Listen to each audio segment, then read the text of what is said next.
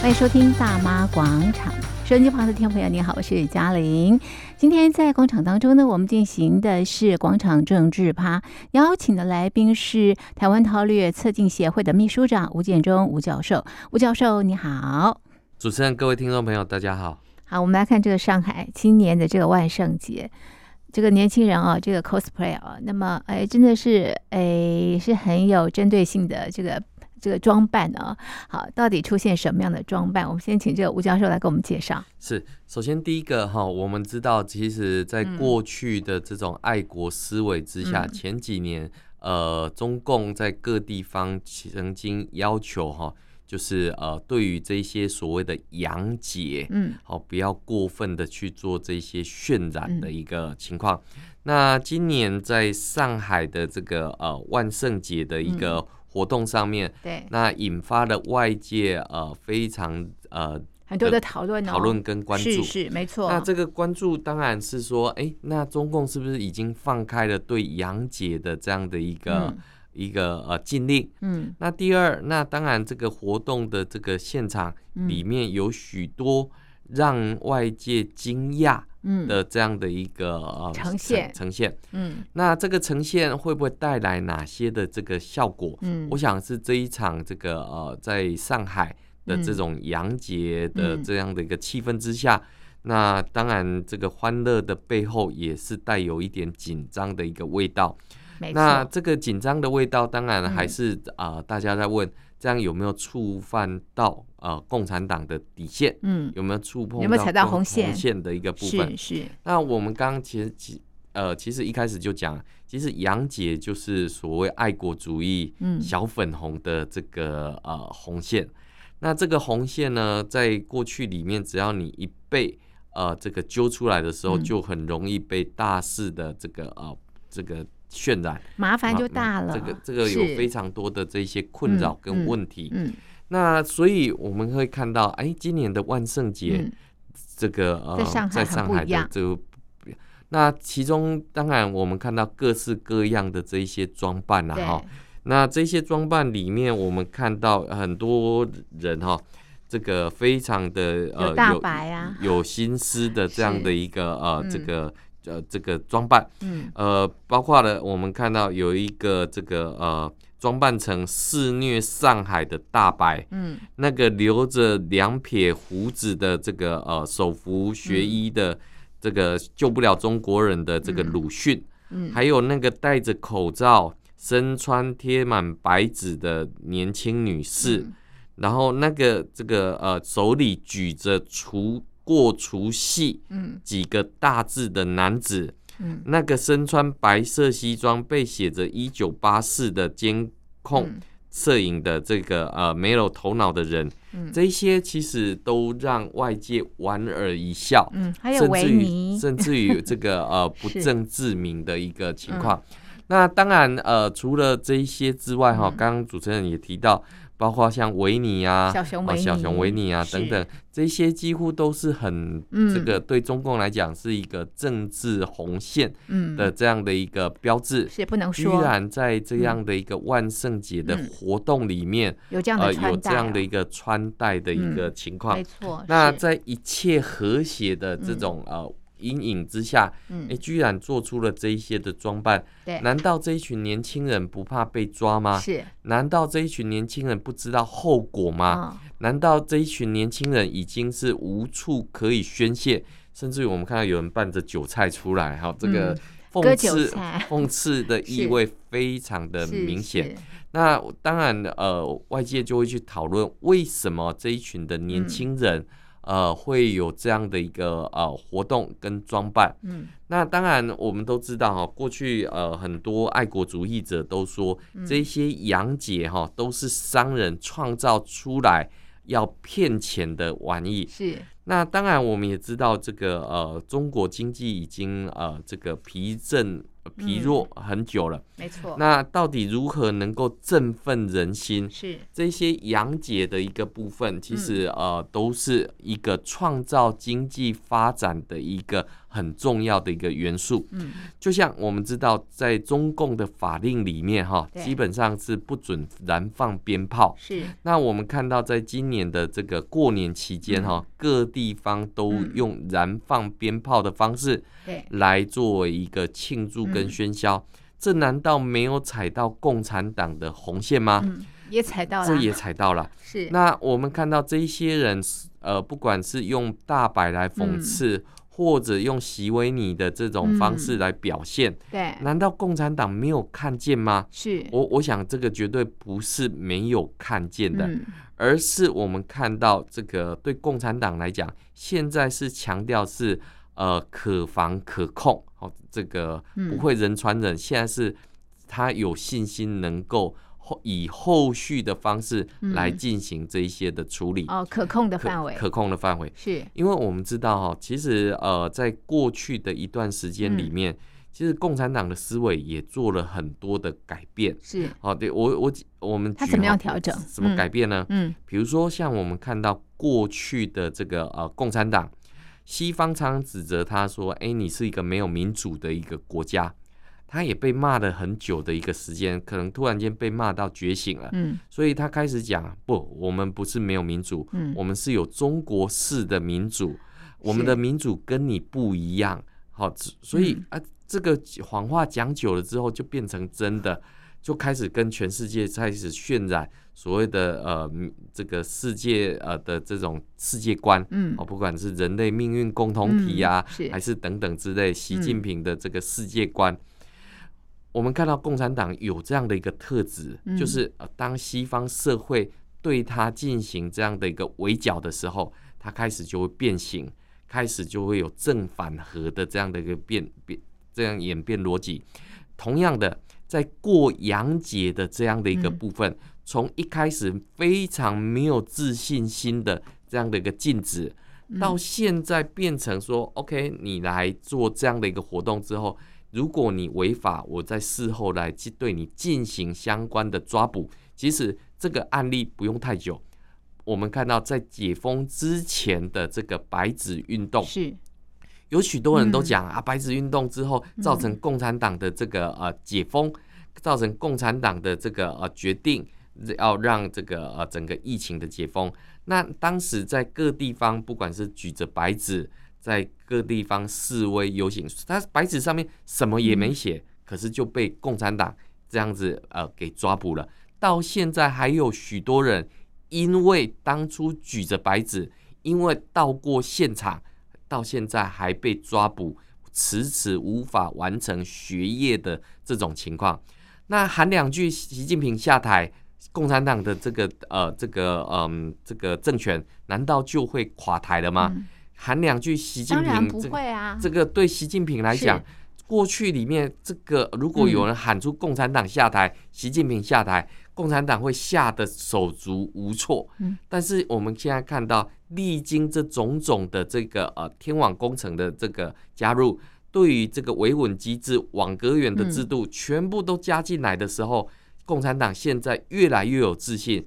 如果你敢上街，我就可以连同你的社会信用制度，连同你人在的什么地方，你的朋友在哪里，你的微信群，我都整这个直接把你给封锁掉。嗯你的微信群里面你有红包，你有这个账号，我就直接封锁掉，看谁还敢这个乱喊的一个情况。数位这集嗯是权我们看到的其实就是这样的一嗯个嗯现象。是白纸运动之后，多少的这些大学生嗯被锒铛入狱，是没有经过审判。那有经过审判的，也是一个样板，就是要告诉你，这个是共产党要杀鸡儆猴的一个一个现象。所以，我们看到在这一场万圣节的时候，嗯呃，许多人会捏了一把冷汗，就是即便有了前车之鉴，仍然还有部分的民众，很多的学生还愿意做这样的一个装扮出来。是那可见的，对于中共的统治已经到了毫无希望，对于未来是毫无任何的这种嗯愿景的这样的一个想象，因为在疫情当中，不是润就是是躺平。是那现在解封之后，对于失业、对于经济、对对于管制的这些绝望，那还能要他们做什么呢？他们连润的空间都没有，是他们连躺平的机会都没有，那哀两声不过分吧？那对共产党来讲，哀两声，我们看到过去里面有个叫泼墨少女的董云祥，是她对习近平泼了墨之后，嗯嗯被抓到精神病院去，嗯那最后从没有精神病变成有精神病的一个情况，嗯这个政权你不是用常理可以去跟他做这样的一个呃思考的。嗯那所以我们可以看到，就是说，当然今年的这个万圣节的一个情况，那对于这个万圣节的活动的这样的一个举办，其实对于共产党的话，其实我认为这一场万圣节的活动还没有去触碰到他最核心里面最害怕的一个部分，嗯就是宗教。嗯嗯，因为我们看到，在这个呃每年的耶诞节，嗯不管是在上海也好，或在嗯北京也好，要做个呃这个这个纪念，嗯然后就要分批去嗯进行。那这一次的万圣节，呃，对官方来讲的话，它当然没有多加的去做任何的琢磨，嗯但是外界看到这个不同于乌鲁木齐路上面的上海其其中一条路，嗯居然可以出现这样的一个空间，嗯我认为哈，我认为其实这不应该值得任何的高兴，嗯因为我们看到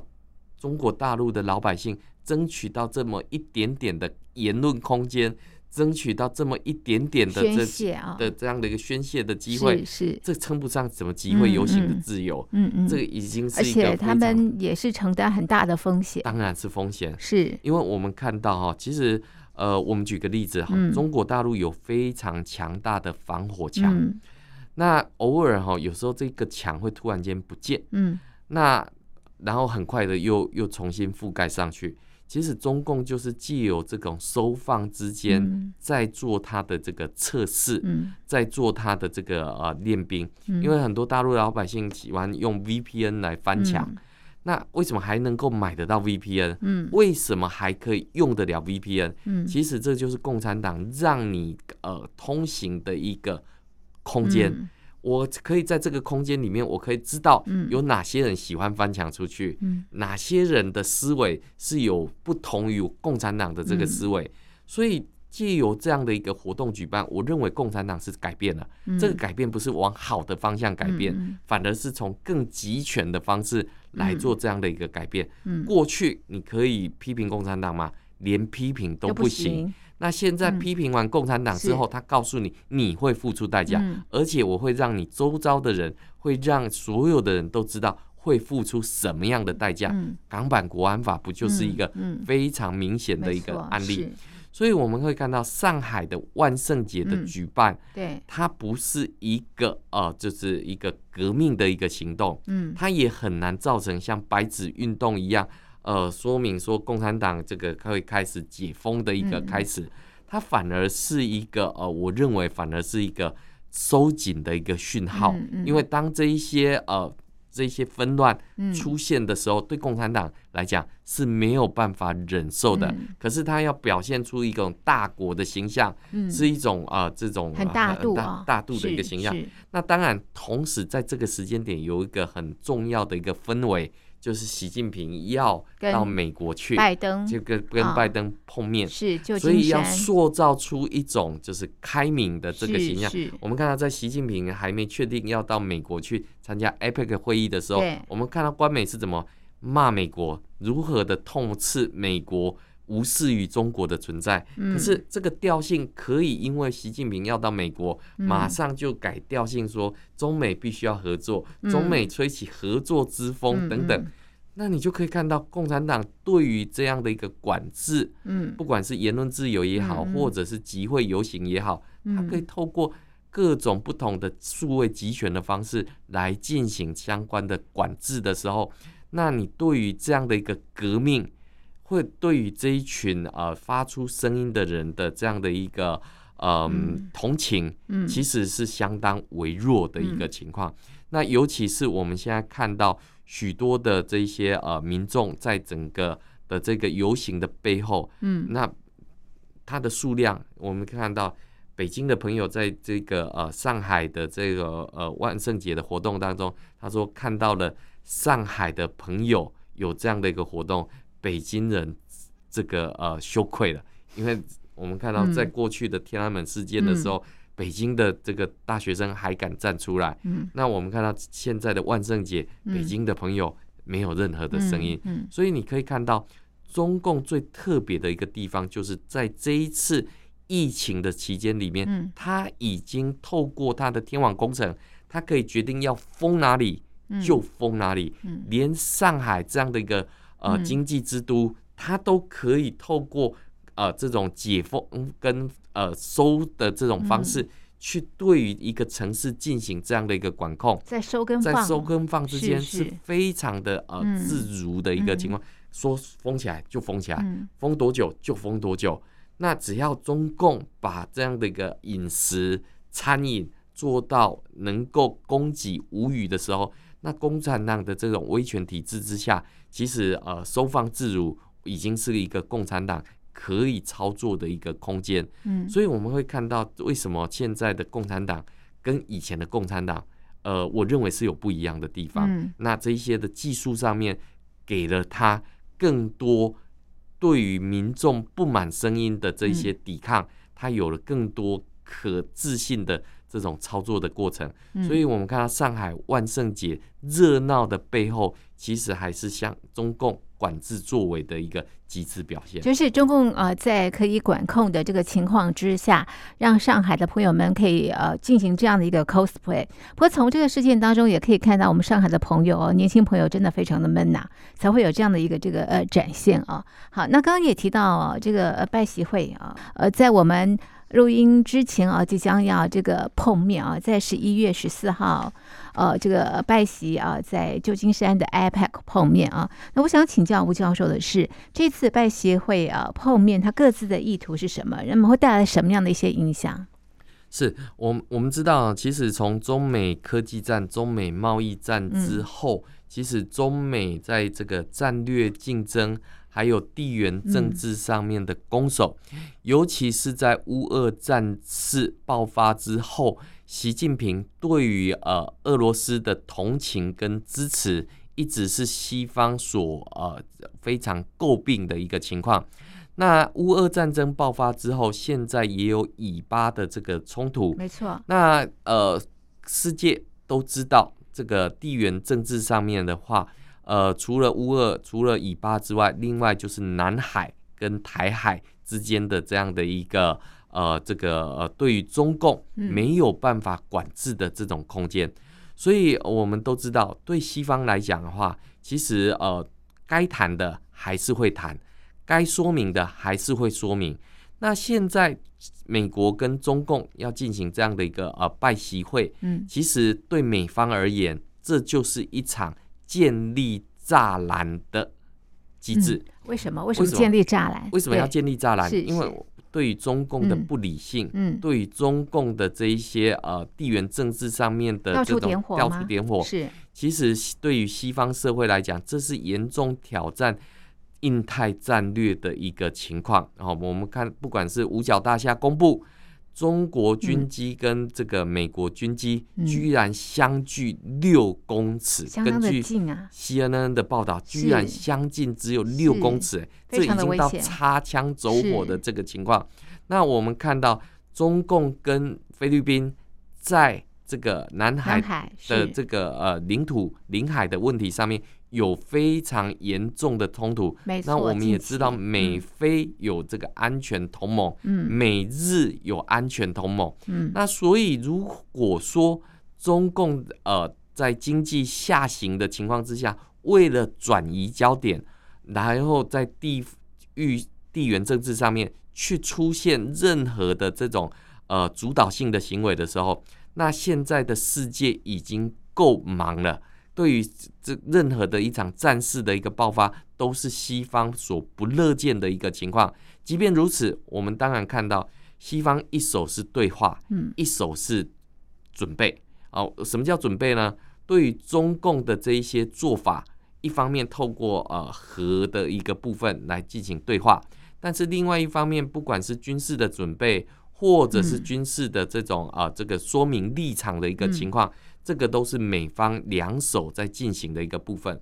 那问题是，那中共到底要什么？其实中共要的就是一场，就是对于大国崛起的一个尊重。嗯，什么意思呢？因为我们知道，在这个第一次的拜习会对是在这个巴厘岛举一办年了耶一一年。是那本来这个嗯呃中美的冲突或者是中美的科技战，其实有对话对总是比没对话好那嘛。当然是，那所以我们看到，本来这个、呃各方都在这个串接，嗯呃，是不是有对话的一个可能？嗯，谁知道在这个去年这个气球嗯这个中共的这个呃间谍气球，居然就飘就这飘样飘到美国领就土飘到美国的领土。 是那美国军方呃这把个它射在下来把它这个在所有全世界的面前，嗯把这颗间谍气球把它射下来，嗯然后在领海里面由海军陆战队把它给回收了。嗯嗯所以整个过程都展现出美国的这种自信跟霸气，嗯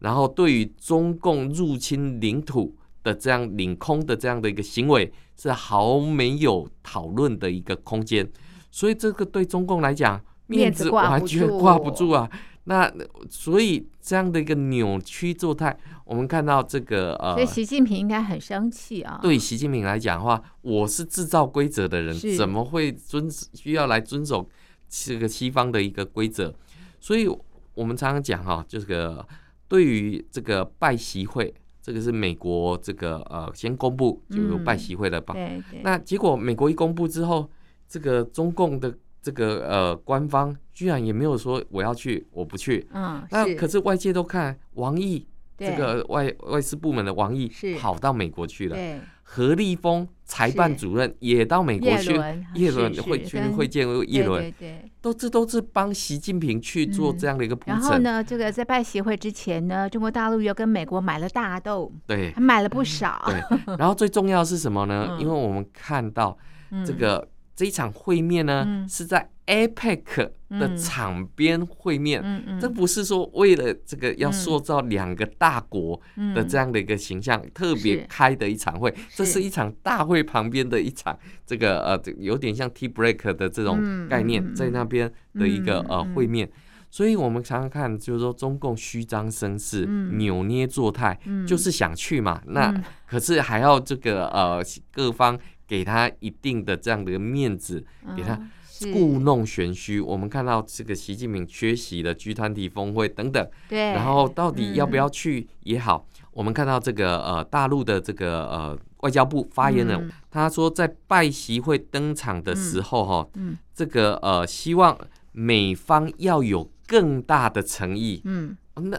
那到底美方需要有什么更大更的大诚的诚意意？这个啊诚意到底是什么？嗯后来这个呃大陆外交部发言人他有讲了，就是希望重回这个巴厘岛会议上面，双方相向而行，美方不要言行不一。那我们看到，那中共做了些什么？嗯中共啊只会要求西方要这样要那样，但是对于自己的行为毫无任何的这些呃见面。那问题来了，中美双方的这个领导人见面的时候，到底要谈什么？嗯我认为，不管是这个乌俄战事、嗯，以哈冲，对以哈冲突是是或者是台海局势，甚至于是近期我们看到，嗯就是说中共在对于呃这个香港的这些人权啊，这个因为港版国安法之后，这个呃人权的这个呃迫害，这些当然都是美方该提、当提、会提的这个议题。但是对嗯中共来讲的话，他只想谈什么经贸啦、这个军事啊这些等等嗯嗯啊，嗯不要再冲突再再上升的一个情况。嗯嗯是那问题是经贸的一个部分，我们现在看到中共在做什么？中共地方债越来越大，哦对呀，所以是中共发行了所谓的国债，嗯要来解决地方债债的问题。题那问题来了，这个发行国债、发行地方债的关系是什么？中央发行的国债要交给地地方方去是解决它的地方债的问题对。那照理来讲，发行这个国债是要刺激经济，嗯刺激老百姓消费，刺激更多的这些经济作为。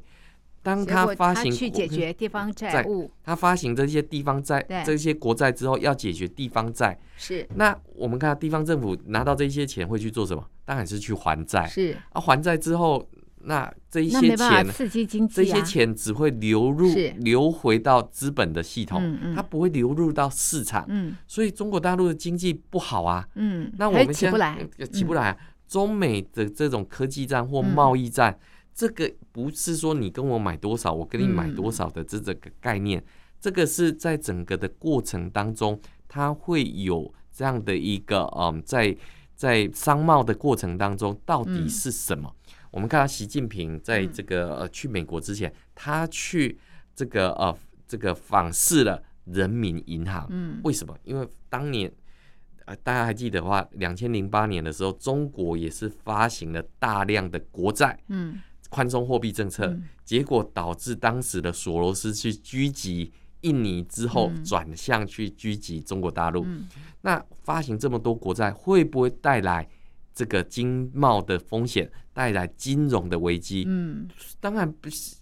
拜登要知道你到底想要干什么啊、嗯会不会你的危机转嫁变成全世全界球的危危机所以西方嗯没错才要透过对话来建立是栅栏。我是总要知道你要哦做栅什栏么，在这个地栅方，栏在这个地方啊。是是，那所以我们看到习近平想要塑造出神秘感，喜欢塑造出这种大国的形象。那这个对西方来讲，开放跟透明根本完全是抵触的一个嗯形象。所以在拜习会里面，当然我还是认为是各说各话，嗯不会有任何的成果。但是这样的各说各话是国际上面所需要的，嗯需要要碰头嘛，需要对不碰对啊？见面是总是比碰面不碰对面啊还要对啊来得没好错一些。啊所以是我们可以看到拜习会的一个部分里面，嗯当然外界非常关注他们要谈什么，嗯，但是呃。这个在他们还没谈什么之前，嗯外界已经有了答案。 OK，这是这个拜习会啊。我们再来看最后一则新闻，就是香港的这个袁静婷啊，一位这个女学生，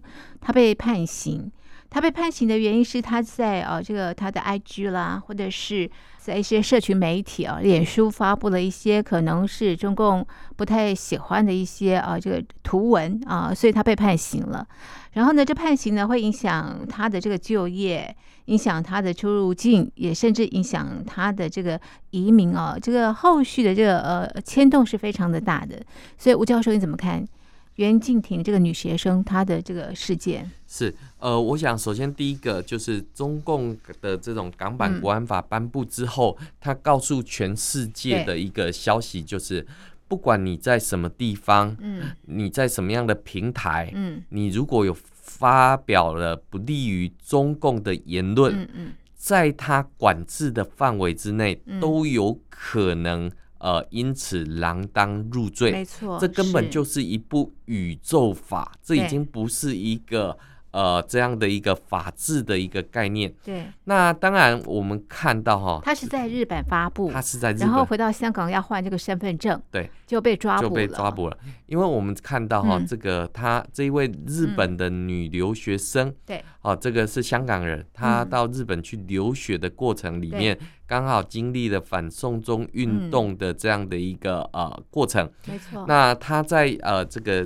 他个人的这个呃这个社交网络平台上面、嗯去发表了这样的一些讨论，对，去发表了他的这一些论述。嗯的确，我们也看到了呃对于中共这个呃在当时这种风雨飘摇的时间里面，对于这一些国际的指责，他是如坐针毡，嗯所以他都想要做任何的这些报复。嗯那我们必须要讲，就是呃，对于身处哈或者持有这个港澳然后中国大陆护照的这些朋友，嗯他们在海外的言行嗯依旧被呃中国共产党严密的监控着。嗯我们知道，在这位女学生的起诉书里面，其实就有提到，就是就是香港的这个网络警察在网络巡逻当中发现了这样的一个呃这样的一个贴文，那予以告诫之后仍不予哈、仍不予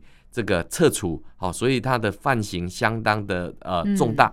所以在这位女留学生回到香港换证的同时，她就被抓捕起来，那就被锒铛入狱的是一被个判情况。刑了，她在日本嗯写文章，是然后在香港被判刑。嗯那所以我们看到这个中共的管制哈、嗯已经呃这个扩张到各个地方去了。嗯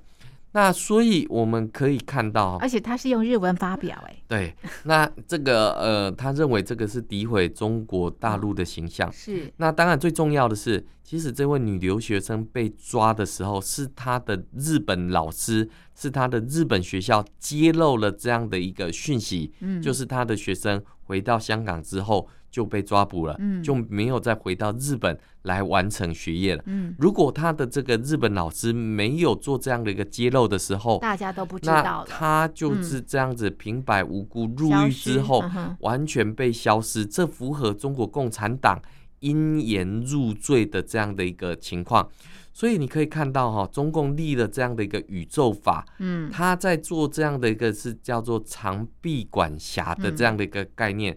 那依法来进行这样的一个呃设施，嗯那这个其实各国如果再不横加嗯重视的话，那当然我们还是呼吁提醒哈、就是为邦不入的这样的一个概念。即便你是港澳的民众，嗯，现在在过去的一国两制的这种概念里面，现在已经其实一国两制名存实嗯亡，已经是一国一制的一个现象。哪怕是你在海外的发文，嗯哪怕是你在海外的这一些呃情况，呃，都必须要坚诚的这种去呃热爱嗯共产党。这个共产党已经到了呃这样的一个地步的时候，嗯用法来控制老百姓，用法来来让老百姓入罪，这些都是一个相当不好的一个、嗯呃情况。可是我们看到共产党依旧这个呃，对于这样的一个类似情况，并没有因此而嗯这个呃这个退步，他反而还咄咄逼人，用这样的一个方式去告嗯诉世人，港版国安法的威力。港版国安法的范围嗯究竟在什么地方？所以呃，当然现在外界对于声援这位呃香袁港静的婷对这是个行是动正在持续进行当中，包括了这个美国的众议院现在也提出了香港制裁法的一个部分，嗯这个要制裁这一些呃裁判的法官，还有这一些相关的官员等等。嗯所以我们看到，呃，在这一次 APEC 峰会上面，这个香港特首李家超嗯没有办法到美国去。这个呃部分是被制裁的，绝对嗯不是他说的这个，因为时间搭不上，所以没有过去的一个部分。所以当然我们可以看到，我们非常同情这样的一个部分。对，但是更要提醒的，当然嗯就是对于港版国安法的这个呃任何的入罪的可能，呃，最重要的当然还是对于港澳、对于中国大陆的这个出入境，嗯还是要小心提醒。对，这袁静婷啊，她的脸书账户只有四百七十三位的朋友，然后呢，IG 账户呢有六百五十七人追踪啊，其实人数真的不算多。然后呢，她我们刚刚提到，她用日文发表，香港人是看不懂的啊。即便是这样，她还是被以违反国安的这个煽动罪判刑哦。所以呃，我觉得大家怪不得现在很多人都不想待在这个中国大陆。你看这个大陆的这个朋友们也偷渡啊，对不对？最近对也是很多被被这个揭露出来，然后呢，很多的企业也都要这个转移到其他的这个阵地哦。所以我想是这个中共不欢迎大家。是好，这是我们今天讨论的新闻。我们的这个节目呢就进行到这里，非常谢谢听众朋友的收听，也谢谢吴教授的分析，谢谢您，谢谢。